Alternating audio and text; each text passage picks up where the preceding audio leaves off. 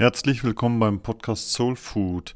Wir reden hier über Ideen, wie wir unsere Seele nähren, damit Hilfsmitteln christlicher Spiritualität. Mein Name ist Carsten Wolfers. Ich arbeite als Diakon in der Pfarrei Sevelen im Werdenberg. Ich möchte heute sprechen über, ja, siebenmal Jesus habe ich das mal genannt. Warum mal wieder auch über Jesus sprechen? In diesen Wochen treffe ich gelegentlich einige junge Erwachsene, die sich auf die Firmung vorbereiten, die sich demnächst also Gottes Geist neu zusprechen lassen wollen. Und das braucht, damit es sinnvoll wird, etwas Vorbereitung. Man muss da nicht alles Mögliche wiederholen, man muss auch nicht ganz am Anfang anfangen, denn die jungen Leute bringen an religiösem Wissen und Glauben doch einiges ja schon mit. Dazu gehört naheliegend, über Gottes Geist, über Gott, über Gott als Geist zu sprechen. Dazu gehört, sich innerlich einzustimmen, was es für mich heißt, Gottes Geist in mir zu haben, in mir auch lebendig werden zu lassen. Und schließlich zu dieser Vorbereitung gehört auch ein Gruppenabend zu Jesus, denn eigentlich will ich ja auch wissen, wer das ist, der mir letztlich diesen Geist Gottes zuspricht, will wissen, woher die Idee eigentlich kommt, wer damit angefangen hat. Ich merke allerdings auch durch diese Überlegung, was ich diesen jungen Leuten über Jesus erzählen kann, was ich ihnen auch unbedingt erzählen will, dass ich mich selber nochmals fragen möchte, was mich an Jesus momentan eher beschäftigt als vieles andere vielleicht. Und das hat für mich folgenden Hintergrund. Ich hatte über viele Jahre hinweg ein Bild in meinem Büro aufgehängt, das Jesus zeigt, wie er einen Gelähmten heilt. Der Gelähmte wird zu Jesus gebracht in der Hoffnung auf Heilung. Allerdings ist der Andrang so groß, dass den Gefährten nichts Besseres einfällt, als, Jesus, als den Gelähmten durch das Dach auf seiner Bahre herunterzulassen, da wo Jesus ist. Also sie steigen Jesus gleichsam aufs Dach. Und Jesus heilt diesen Gelähmten. Ich hatte dieses Bild lange in meinem Zimmer hängen weil dies eines der ersten Bilder ist, die ich als Kind damals von Jesus bewusst wahrgenommen habe. Ich meine, tatsächlich, es sei im Kindergarten gewesen und dieses Bild, diese Geschichte, die hat mich so geprägt, hat mich beeindruckt, was ich von diesem Jesus erwarten darf. Also dieses Bild hing da viele Jahre und irgendwann fiel es herunter. Der Rahmen wie das Glas waren zerbrochen, das Bild war etwas beschädigt. Und wie ich dieses Bild da am Boden liegen sah, wurde mir bewusst, dass ich schon lange nicht mehr nur der Gelähmte, der Hilfsbedürftige bin, der Jesu Hilfe braucht. Mir wurde bewusst, dass ich in meiner Religiosität mit Blick auf diesen Jesus bei dieser einen Perspektive nicht stehen bleiben sollte. Es wurde Zeit für einen neuen Schritt, es wurde Zeit für eine neue Perspektive auf diesen Jesus. Nun, wenn ich etwas Struktur in meine Perspektiven bekommen möchte, wie ich auf Jesus schaue, dann schaue ich eigentlich doch gerne zunächst mal in das christliche Glaubensbekenntnis. Ein Glaubensbekenntnis ist ja eigentlich so der Versuch, der Aufgabe gerecht zu werden, die Funktion, die Dinge klipp und klar auf den Punkt zu bringen. So ein Text, so ein Gebet hat die Funktion, soll mir helfen, auf das Wesentliche im Glauben zu fokussieren. Nun, was die meisten christlichen Bekenntnisse dann machen, ist, dass sie mit Blick auf Jesus eigentlich vorwiegend von Weihnachten und Ostern sprechen. Also, ich glaube an Jesus, der als Gott Mensch wird, der geboren wird, der uns mit seiner Göttlichkeit menschlich sehr nahe kommt, als dieser eine reale, fassbare Mensch eben. Mit ihm erscheint mir Gott nicht mehr ganz so weit weg. Jesus als dieses Kind in der Krippe ist der Gott, der ganz normal Mensch wird und zugleich der Mensch, der diese ganze ja, Göttlichkeit in sich trägt und hat. Weihnachten sagt mir also, dass Jesus Gott und Mensch zugleich ist. Das ist Weihnachten. Ostern hingegen lenkt meinen Blick eher darauf, was Jesus für uns Menschen getan hat mit seinem Kreuz wie mit seiner Auferstehung. Er macht deutlich, wie radikal und wie persönlich göttliche Liebe ist. Er macht deutlich, dass der Tod gegenüber göttlicher Liebe nicht das Ende ist. Jesus stößt mit Kreuz und Auferstehung die Tür auf hin zur Ewigkeit. Jesus ist damit so ganz der Retter, der Erlöser. Er ermöglicht Ewigkeit. Also Glaubensbekenntnisse setzen diese beiden Meilensteine in der Geschichte Jesu, Weihnachten und Ostern. Mich hat eigentlich immer wieder irritiert, dass es doch noch etwas dazwischen geben müsste. Wenn ich mal von einigen wenigen Neufassungen der Glaubensbekenntnisse absehe, dann springen die meisten eher von Weihnachten direkt zu Ostern. Eben erst als Gott und Mensch wird Jesus geboren, schon wird er gekreuzigt und steht wieder auf und kehrt zurück in die himmlischen Sphären. Bei mir bleibt da immer dieser Eindruck, dass da doch noch etwas fehlt. Ich möchte ja nicht nur begreifen, wer dieser Jesus ist, sondern ich möchte auch begreifen, was er will, was er tut, was er sagt. Also, was ist alles zwischen diesen beiden Meilensteinen, Weihnachten und Ostern, alles passiert? Ich suche dazwischen eben noch den Moment, wo ich mir sagen kann, boah, da steckt doch eine Botschaft an mich dahinter, da gibt es noch eine Message, die ich gebrauchen kann für meinen Alltag.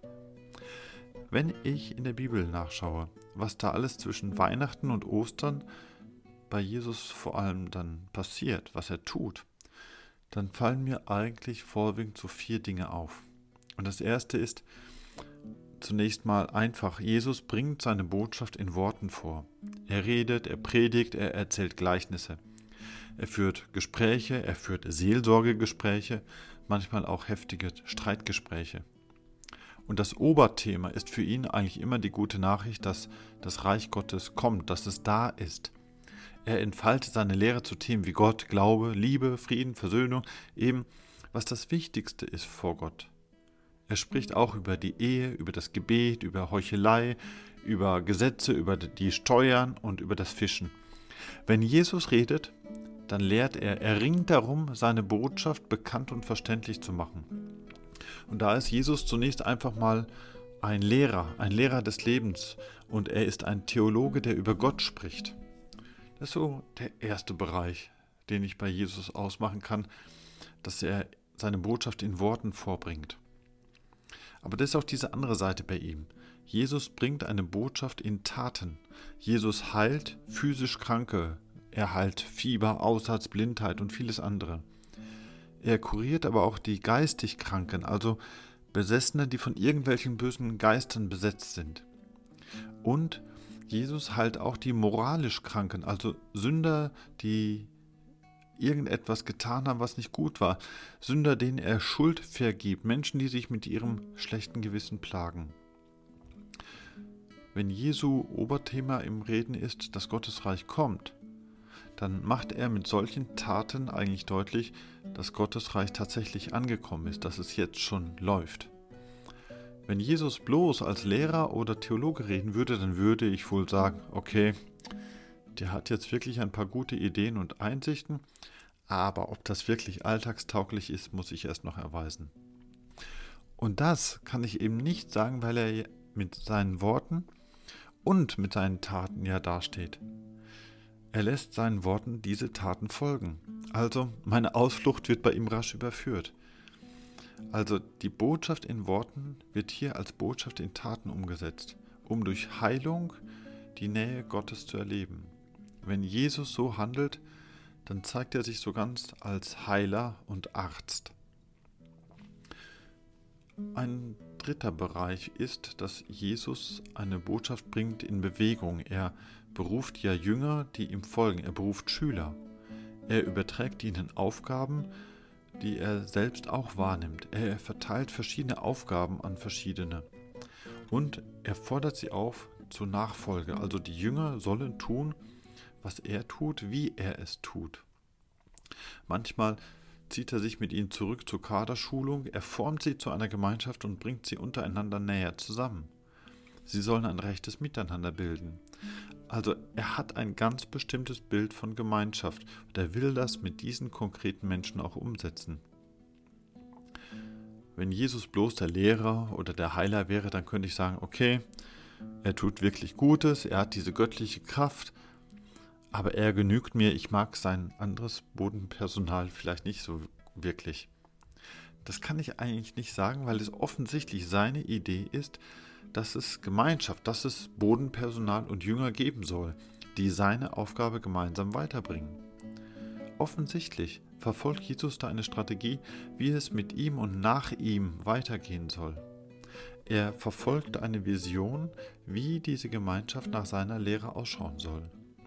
Wenn Jesus Jünger bewegt, dann zeigt er sich ihnen ganz klar als der Leiter und als Vorbild. Ein vierter Bereich. Jesus ist so eine Botschaft in Person.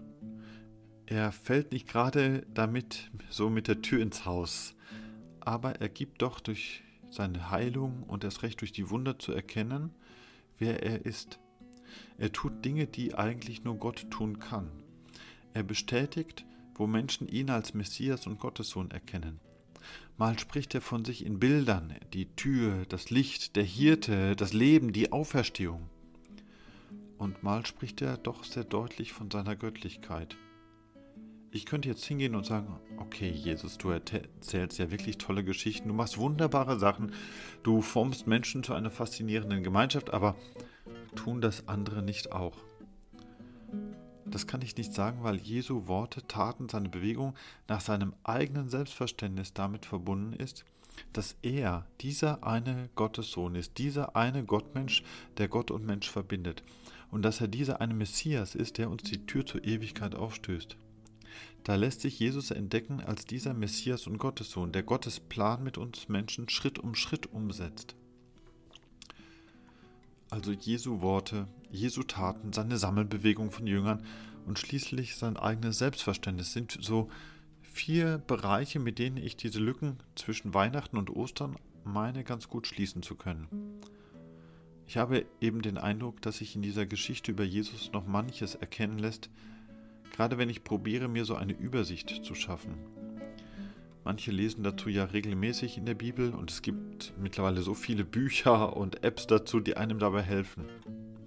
Es gibt manchmal Filme und neuerdings auch Serien, die das Leben Jesu gut darstellen. Und das fordert so meine eigene Perspektive, wie ich Jesus sehe, mit gesunder Regelmäßigkeit auch heraus. Ich habe die Vorstellung, um mir wirklich eine ordentliche Übersicht zu verschaffen, was er da alles sagt und tut, was er will, wer er ist, dass eigentlich dazu zwei Stunden reichen. Denn äh, gerade dieses Markus-Evangelium in der Bibel ist ja so eine kurze Lebensbeschreibung, dass ich das gut in zwei Stunden durchlesen kann. Ich denke mir manches Mal, ich bräuchte dafür nur die Bibel, zwei Tassen Kaffee und ein Kuchenstück, dann hätte ich das durch oder eben die Bibel, eine Flasche Wein und ein Sofa, dann hätte ich das Markus-Evangelium mal wieder durchgelesen und mir eine gute Übersicht geschaffen, wer und was dieser Jesus ist. Ich habe vorhin davon gesprochen am Anfang, dass gerade so diese christlichen Glaubensbekenntnisse Jesus vorwiegend mit Blick auf Ostern und Weihnachten beschreiben. Die setzen da so zwei starke Meilensteine. Aber eigentlich ist auch das noch nicht ganz komplett, denn am Ende fast jeden Glaubensbekenntnisses steht doch diese Aussage, dass Jesus irgendwann wiederkommen wird, dass er als der barmherzige Richter, als der großzügige Gastgeber kommt, um am Ende alles zu einem guten Ende zu bringen, wobei Ende nicht Ende, sondern eben Ewigkeit meint. Die Bekenntnisse setzen damit einen dritten Meilenstein, nicht nur Jesu Geburt, nicht nur Jesu Tod, Auferstehung und Auffahrt, sondern als dritten Meilenstein eben seine Rückkehr zu uns.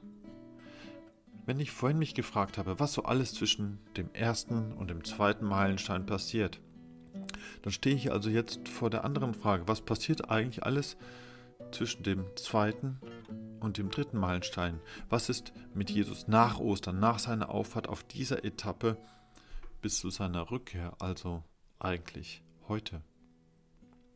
Um das für mich zu klären, kann ich nur diese Empfehlung aussprechen.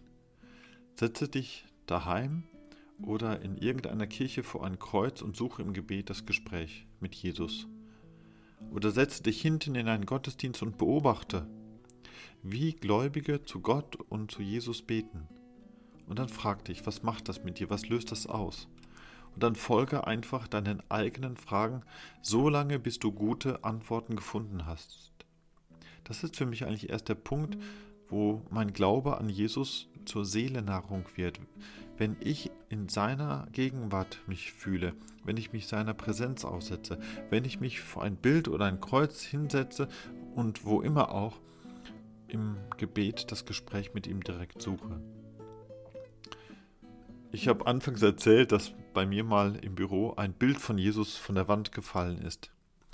Es tat mir offensichtlich nicht gut, bei Jesus als dem Heiler und Arzt allein stehen zu bleiben. Immerhin, wenn ich zusammenfasse, haben wir ja sieben Perspektiven auf diesen Jesus nun zusammengetragen. Also Jesus als Gott und Mensch, Jesus als Lehrer und Theologe, Jesus als Heiler und Arzt, Jesus als Leiter und Vorbild für seine Jünger, Jesus als der Messias und der eine Gottessohn, Jesus als Retter und Erlöser, Jesus als Richter und Gastgeber am Ende. Wenn ich mir also mal wieder überlege, ob ich irgendein anderes Bild von Jesus in mein Büro hängen sollte, dann diesmal vielleicht nicht wieder eins, wo er als Heiler und Arzt einen Gelähmten heilt. Vielleicht eher als Lehrer, der mir einen Weg zu wirklich gutem Leben zeigt. Oder als derjenige, der mich durch seine Auferstehung zur Ewigkeit erlöst. Vielleicht hänge ich mir auch ein Bild auf von Jesus als Gastgeber. Aber das hänge ich vielleicht dann besser nicht ins Büro, sondern eher in die Küche. Ja. Soweit einmal. Danke fürs Zuhören. Wer den Podcast nachlesen möchte, schreibe mir bitte einfach eine E-Mail an die Pfarrei Sevelen. Wenn dir der Beitrag gefallen hat, dann teile oder like bitte, denn das hilft auch anderen, Impulse zu bekommen, wie die Seele etwas mehr an Nahrung bekommt. Dir alles Gute und Gottes Segen.